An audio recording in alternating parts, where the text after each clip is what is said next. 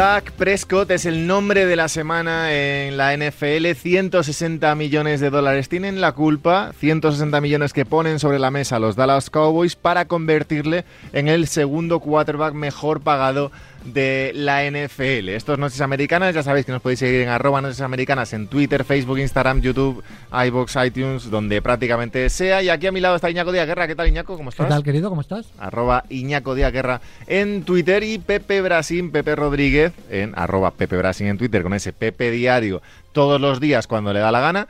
¿Cómo estamos, Pepe?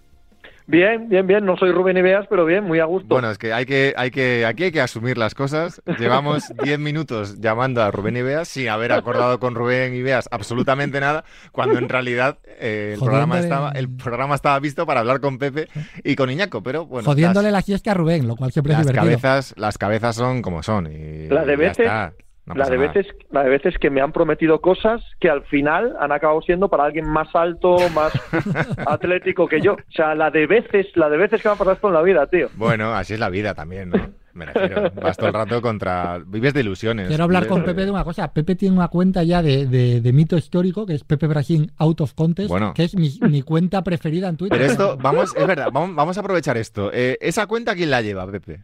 Puedo decir, es que no sé si puedo decirlo, o sea, sé quién es, porque además fue muy amable al eh, ponerse en contacto conmigo, si me molestaba yo, pero si me estás haciendo un favor, muchacho, si me estás haciendo marketing gratuito.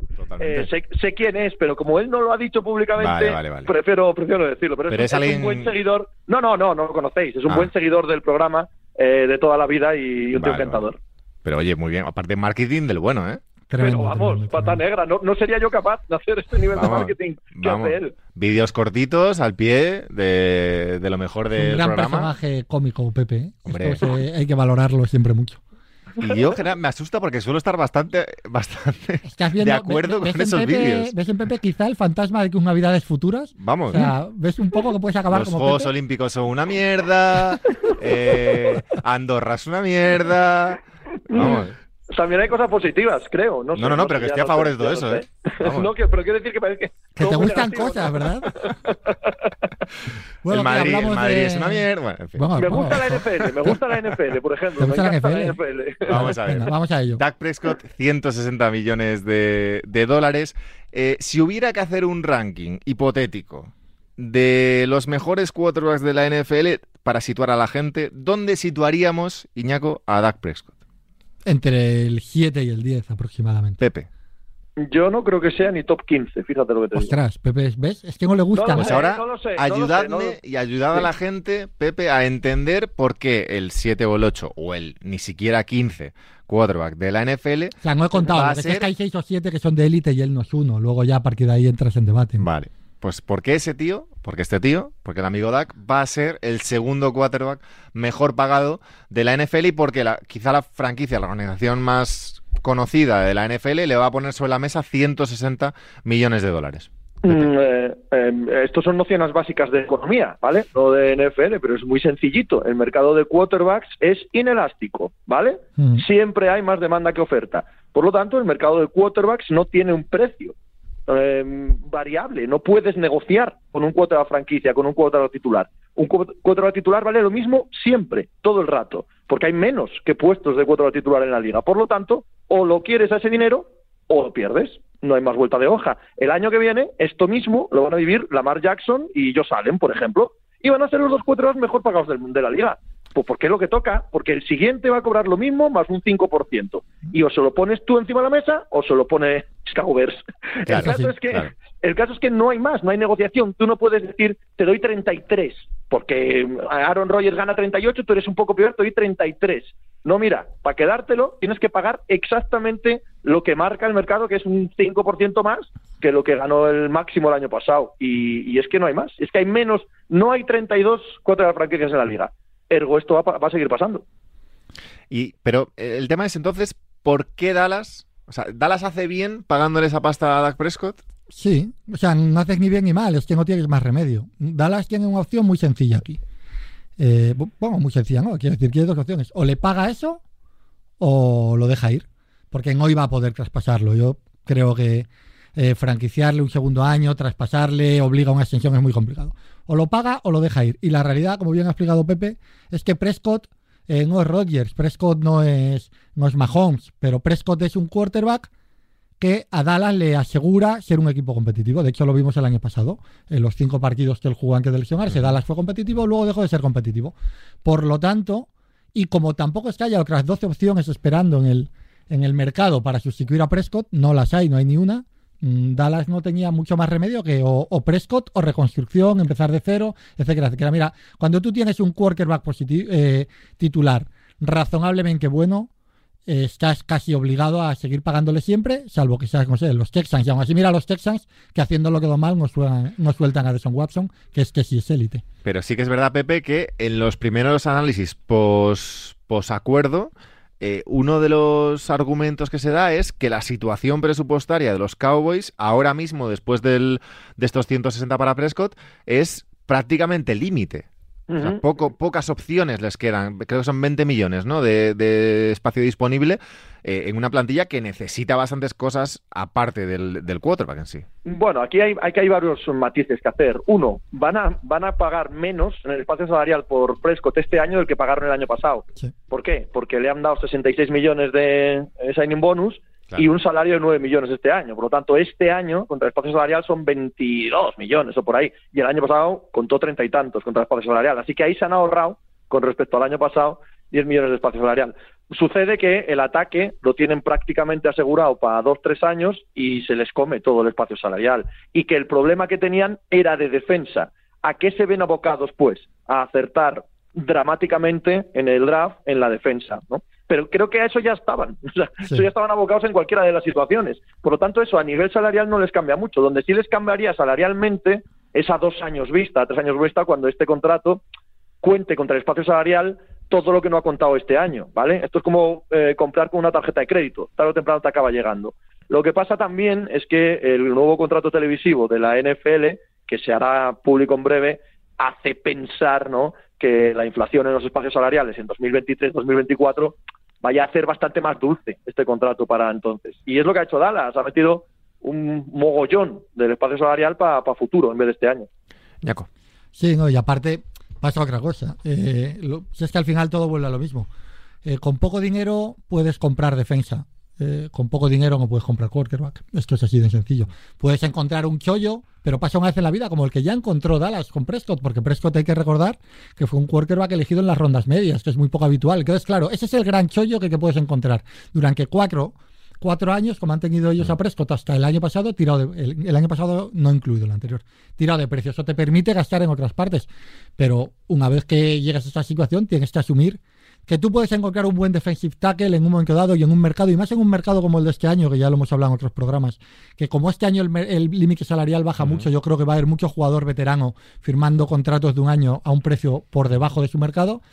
Tú estas posiciones y un defensive tackle lo puedes encontrar barato este año. Un quarterback titular de garantías, no. Así que es que podemos discutir eh, siempre y todo el rato que queramos si Prescott merece ese dinero, pero es que da igual si lo merece o no lo merece. Es que no tenía más opciones. Se lo pagaron también a Goff los, los Rams y al final ahora, y ahora está en otro lado. Al final creo que es, de hecho, el de los grandes quarterbacks del 2016, yo creo el único que sigue en el mismo equipo que le, que le drafteó, porque eh, Wentz está en los Colts también.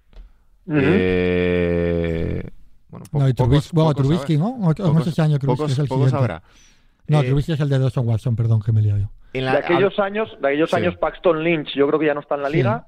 Connor Cook creo que tampoco está en la liga, que fue segunda ronda. Mm. No olvidemos que Jerry Jones estaba enamorado de Paxton Lynch, lloró porque no le cayó en primera ronda, estaba enamorado de Connor Cook, lloró porque no le cayó en segunda ronda y cogieron a, a Prescott en cuarta porque no había otra solución. Mira tú, la vida. Y solo jugó porque se lesionó Ramo, eh, Romo, si no, no estamos en esta. Bueno, eso es un clásico, ¿no? Eh, yo una, una, cosa que sí que tengo de lo que ha dicho Iñaco, de lo que tengo que apuntar, a ver qué os parece a vosotros, es que eh, con Dak Prescott en contrato rookie, contrato bagatela, ¿eh? contrato pipas y kikos, que encima era cuarta ronda, cuidado. Eh, este equipo, salvo un año, el resto no ha sido un gran equipo, ¿vale? Pagando una barbaridad a la línea, etcétera. Ahora, con un quarterback en contrato masivo, ¿van a ser capaces de hacer un equipo competitivo? Yo tengo ciertas dudas, ¿eh? Yo, yo tengo ciertas dudas con este proyecto. Tengo, y os quiero preguntar por eso, ¿cuál es la situación actual de una... Es que al final los Cowboys, cuando, cuando escuchas hablar de NFL, aparecen como la, yo creo, la franquicia o, de las top 3 de franquicias, ¿no? Eh, y tengo la sensación, desde los años que llevo siguiendo en la, la NFL, que no voy a decir que sea una franquicia tóxica, pero que está un poco en tierra de nadie durante demasiados años ya, para ser lo que es como franquicia. No es tóxica, pero, pero tiene un dueño muy complicado. Eh, Jerry Jones es muy complicado, quien se tiene en cuenta que es un, un, dueño que ejerce de general manager y que se que además es un tío que yo creo que sabe, o sabía, ya no sé si sabe tanto como sabía, pero que da igual porque se deja llevar por las chivas habilidades del dueño. El dueño muchas veces puede al, al ojeador y al planificador y, y da muchos bandazos, le gusta mucho los juguetes más brillantes, ¿no? Es como, le gusta lo que más brilla y no, y no va más allá. Y ha sido un equipo siempre muy incompleto. Los años de Romo, que yo creo que Romo ha sido un quarterback, vamos, es que no, admito ni discusión, infinitamente mejor que Prescott, eh, siempre les faltaba algo. Luego les faltaba suerte también a veces. Y con, y con Prescott eso me ha cambiado. Como bien dice Pepe, solo que hubiera un año realmente bueno, porque fue el único año que la defensa tuvo cierto, cierto nivel. Yo he hecho mucha, mucha culpa de que eso a Garrett. Han, han aguantado muchos años a un entrenador muy malo, muy malo. Pero es que echaron a Garrett, que era un entrenador muy malo, y trajeron a McCarthy, que era un entrenador bastante malo. Entonces, tampoco creo que por ahí hayan arreglado mucho. Eso ha sido. Porque cuando tienes una planquilla muy desequilibrada, en gran juego que tú, desde el banquillo, con, humo y espejos, consigan tapar tus, tus debilidades. Y creo que ni Garrett antes ni McCarthy ahora eh, han tenido esa capacidad. Pepe. Sí, sí, sí, básicamente opino lo mismo, ¿no? Y creo que no están en situación de mejorar esa situación, que es a lo que me refiero, ¿no? Eh, que esta defensa ha sido, el año pasado fue atroz. Yo creo que de la jornada 8 para adelante todavía, ¿no? Eh, pasaron de, de, una de las peores de todos los tiempos a simplemente muy mala, pero no, no llegaron a salir de muy mala, ¿no? La pérdida de Byron Jones, eh, la pérdida de Son Lee, el equipo ha perdido el pass rush por completo, ¿verdad? Fue una defensa joder, rozaba lo cómico en algunos momentos. Eso ya no lo vas a poder mm, solucionar vía agencia libre. Ya no lo vas a poder solucionar vía voy a fichar a este y a otro. Es que tienes que acertar en el draft, pues, pues como los, los Saints acertaron hace tres o cuatro años, ¿no? Yo es la única salida que le veo a este equipo. Un draft este y el que viene, que sea la monda, la monda, pero la monda lironda. Porque si no, y, muy complicado, ¿eh? Muy complicado. ¿Y seguimos confiando en Ezequiel Elliott? Bueno. Yo, yo no, yo sí que me parece un super crack. Yo un creo absoluto, que un, absoluto crack. Lo que pasa es que un equipo al que se le ha caído también la línea ofensiva, porque todos estos años tan buenos, el año bueno que hablábamos antes y los, años finales de Roma y tal, tenían una línea ofensiva que era la mejor de la liga. eran cinco All Pros. Pero, pero total. Pero, pero de All Pro de ser el mejor de puesto, prácticamente. Sí, sí, sí. Y, y, ha perdido eso también. ¿eh? Bueno, el paso del tiempo es normal y no haber acertado en los siguientes drafts, no haber hecho eh, Diana como hicieron con los, con los chicos iniciales, ¿no? Y eso se ha notado mucho en el juego de carrera del equipo, pero para mí Ziki sigue siendo un gran crack, sí, sí. Sí, yo también lo creo. Lo que pasa es que en esta NFL actual un running back, un running back solo mm, no te tira de un equipo. No que va. El año pasado es verdad que Ziki pareció peor de lo que es porque la línea fue un desastre y porque también permanentemente el equipo estaba en situaciones muy complicadas para un running back. Pero yo no creo que el problema sea Ziki, desde luego. Mm, lo que pasa es que tú tienes que entender, es que ni siquiera Derrick Henry, que es ahora mismo el quarterback que tú ves más capaz de. Quarterback, perdón, quarterback, running back, y hablo de running back eh, puro, corredor, no te hablo ya de los Camara, McCaffrey, etcétera, que, que, tira de un equipo, pero claro, tira de un equipo en el cual tiene un equipo perfecto para él, con una buena línea, con un quarterback más que decente, con, con dos, con dos receptores eh, muy peligrosos, sobre todo con AJ Brown, y sobre todo con un juego de play action buenísimo que le abre mucho mucho al juego. Entonces, bueno, eso no lo tiene Dallas. Y, sé que lo que no puedes pretender es que él se lo fabrique, porque eso es imposible en la, en la NFL actual. Hablando de running backs, eh, hay un artículo curioso en ESPN sobre la agencia libre, eh, hablando un poco de sobrevalorados e infravalorados de los agentes libres que están en el mercado este año. Y precisamente hablando de running backs, eh, en el primer puesto de los sobrevalorados, me sorprende bastante ver a Aaron Jones. Que tú ya sabes que es mi debilidad. Que es tu debilidad. por este eso que llevas todo, el año dando el coñazo con Aaron Jones. ¿Y, les parece sobrevalorado? Sí, les parece sobrevalorado Aaron Jones. Yo lo leí, Pepe. Al final volvemos eh, a menor escala, pero es un poco parecido a lo que hablábamos de, de Dak Prescott. ¿Por qué les parece sobrevalorado? Porque Aaron Jones, porque la NFL funciona siempre en función del último contrato que se ha firmado. Aaron Jones va a salir al mercado y alguien le va a pagar en el nivel al que se ha pagado a los últimos grandes eh, running backs que han salido al mercado. Eh, Camara, Henry, etcétera. Entonces, ¿qué puedes decir? ¿Es Jones tan bueno como Camara? ¿Prefiere, merece cobrar ese 5% más que Camara? No. Entonces, según ese concepto, está sobrevalorado. Bueno, vale, pero no está sobrevalorado en cuanto a que es un running back 1 de primer nivel para mí. Pepe. Yo tengo claro que no estamos hablando de no estamos hablando de un, de un running back absoluto y totalmente decisivo, diferencial mm. en manera pura, por así decirlo, ¿eh? ¿Vale? Pero, pero me parece un muy buen jugador, ¿eh? me parece un muy buen jugador. Ciertamente, en Green Bay tienen que tomar una decisión, Corey Linsley o Aaron Jones. Si esa decisión es la que tienen que tomar, claro, yo y cualquiera con dos dedos de frente ficha a Corey Linsley, ¿no? Eh, pero decir que Aaron Jones es sobrevalorado me parece un poco fuerte. A mí, a mí me parece un, running back digno de ser top 10 de la liga. ¿eh? Puedo, puedo comprar que a Nick Chubb, a, no sé, a Joe Mixon, a Dalvin Cook, ya por no nombrar a las mega superestrellas que habéis nombrado ya, a esos les pago como jugador diferencial y a Aaron Jones me cuesta algo más. Pero de ahí a sobrevalorado, no, no, a mí me gusta, ¿eh? A mí me gusta, es un jugador muy bueno. yo, yo incluso puedo, yo casi lo meto ahí, ¿eh? Fíjate, porque es verdad que, que Mixon eh, creemos que sí, pero el año pasado es horrible, cambió con las lesiones. Y, mm. es muy complejo Jones. Yo creo que también Jones lo hemos visto poco desencadenado en Green Bay, porque como Green Bay tenía un buen dos como Jamal Williams y nunca le han terminado de dar un rol eh, muy, muy dominante. Tengo curiosidad por verle si se va a Miami, como se hablaba, o algún equipo así, y teniendo un rol de titular titular, si no se mete en niveles, no sé si Dalvin Cook, pero, pero por ahí. de, hecho, es una es una bueno, el artículo en sí habla de diferentes posiciones y en la posición de running back como infravalorado meten a James White. no, no, no he leído el artículo, eh, no puedo opinar por el artículo, pero Has colgado directamente, Pepe. Por favor. James White lo que está es acabado, que es otro concepto que acaba ganado. yo, le quiero, yo le quiero mucho, ¿eh? porque ha sido un tío que a mi equipo le ha dado, le ha dado un Super Bowl, pero hombre. Yo creo que aquí no se habla, no se habla yo creo en general del, del nivel del jugador, sino de la, importancia de lo, que se, de lo que le van a pagar con respecto a lo que puede dar luego en el campo. Entiendo que lo que, se, lo que Iña, con lo que se le va a pagar a Aaron Jones, por ejemplo, como puede pasar con el propio Prescott o como puede ser con otros quarterbacks, lo, que se le va, lo que se le va a pagar con respecto a lo que va a hacer sobre el campo a uno y a otro, pues entienden que en cuanto a producción puede ser en un porcentaje mayor lo que puede hacer en este caso James White que lo que puede hacer Jones, cosa que yo no creo, por ejemplo. Pero lo que pasa habría, habría que esperar a ver qué les ofrece el mercado. El sospecho que a James White no, no, va a encontrar grandes ofertas este año. ¿eh? Will Fuller, Pepe. Pero a mí me parece un poquito sobrevalorado. Sí, creo que tiene razón el artículo al que te refieres, porque lo noto como todas las características que hemos hablado de él eh, son interesantes, pero lo veo bastante limitado. O sea, no me parece un receptor que te pueda correr todo tipo de rutas, que te pueda jugar en todo tipo de esquemas, me parece bastante limitado a su velocidad, a su explosividad y yo no yo no no, no me moriría por fichar a Will Pulley para mi equipo, vaya. Hombre, la temporada en los, en los Texans, las temporadas, son bastante buenas, pero es un equipo también abocado a, perder piezas con el paso de los meses, Iñaco. Sí, pero vamos a ver, también con Deshaun Watson es más fácil todo, ¿no? Pero yo este año, yo que tenía la misma sensación que, que Pepe un poco, que su único, lo único que tenía élite era la velocidad. Este año que, porque llevaba de esos Watson en todas las fantasies, así os lo digo, mm. eh, he visto muchos partidos de Texas, me he martirizado con eso bastante.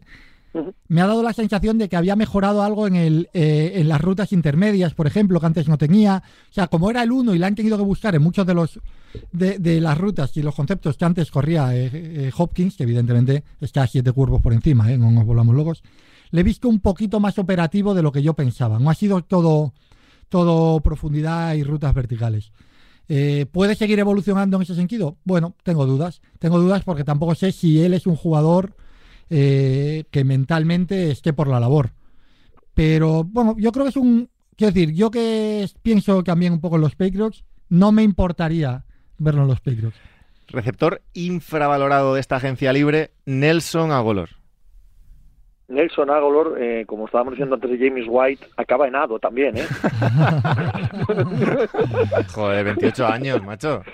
No, pero mm, ha, pasado demasiadas fases ya por esta liga. Ha pasado por ser un tío que desquicia a Filadelfia, ha pasado por ser un tío que no aporta gran cosa en los Raiders, yo, eh, aparte de sus drops históricos, ¿vale? Que creo que se hizo mucha caricatura con ellos, porque, bueno, eh, cuando un receptor tiene dos, tres drops en sitios y momentos puntuales, como que te parece que los hace siempre, ¿no?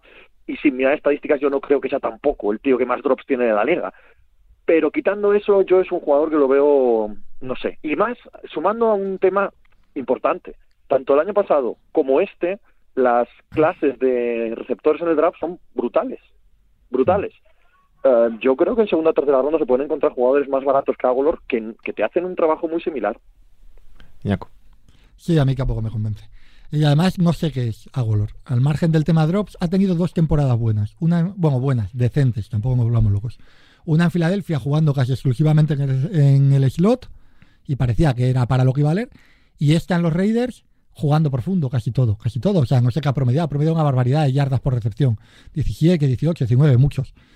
Entonces, cuando cuando un jugador tiene solo dos temporadas buenas y son tan distintas, puedes ver la botella medio llena y pensar que es un jugador muy completo, o como es mi caso con Agolor, puedes ver la botella medio vacía y pensar que es pura casualidad y, situacional. Es decir, este año no había nadie más, quitando Waller, capaz de coger un pase en los Raiders y bueno, pues le han tirado mucho y ha bajado algunas, pero no creo que sea una producción que pueda mantener con, regularidad. Creo que es el producto de una situación ideal para él tie-end eh, sobrevalorado de la agencia libre. Gerald Everett. A mí me gusta. Me gusta sin, solo por condiciones. No hemos visto nada de Everett.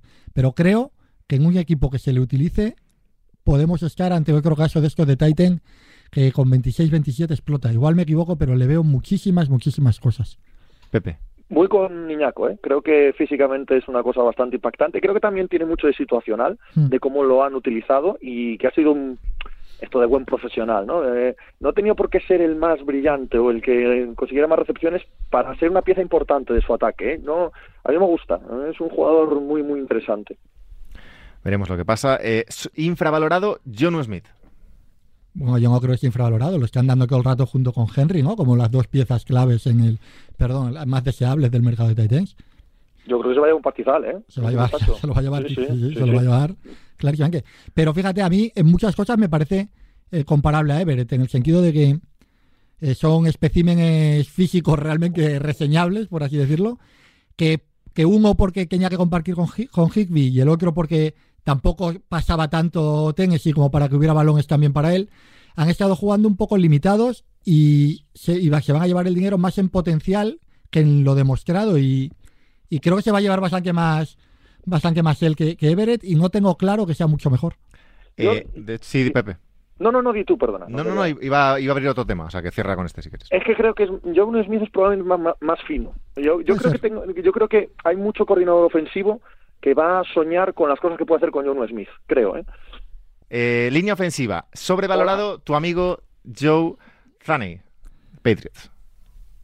Joe bueno. de los Patriots, sobrevalorado. Sí yo creo que Giordani de los Patriots esta mañana hemos visto como eh, Trent Brown ha vuelto a los Patriots. Yo creo que Belichick ha hecho ya su composición mental de lo que quiere para la línea ofensiva.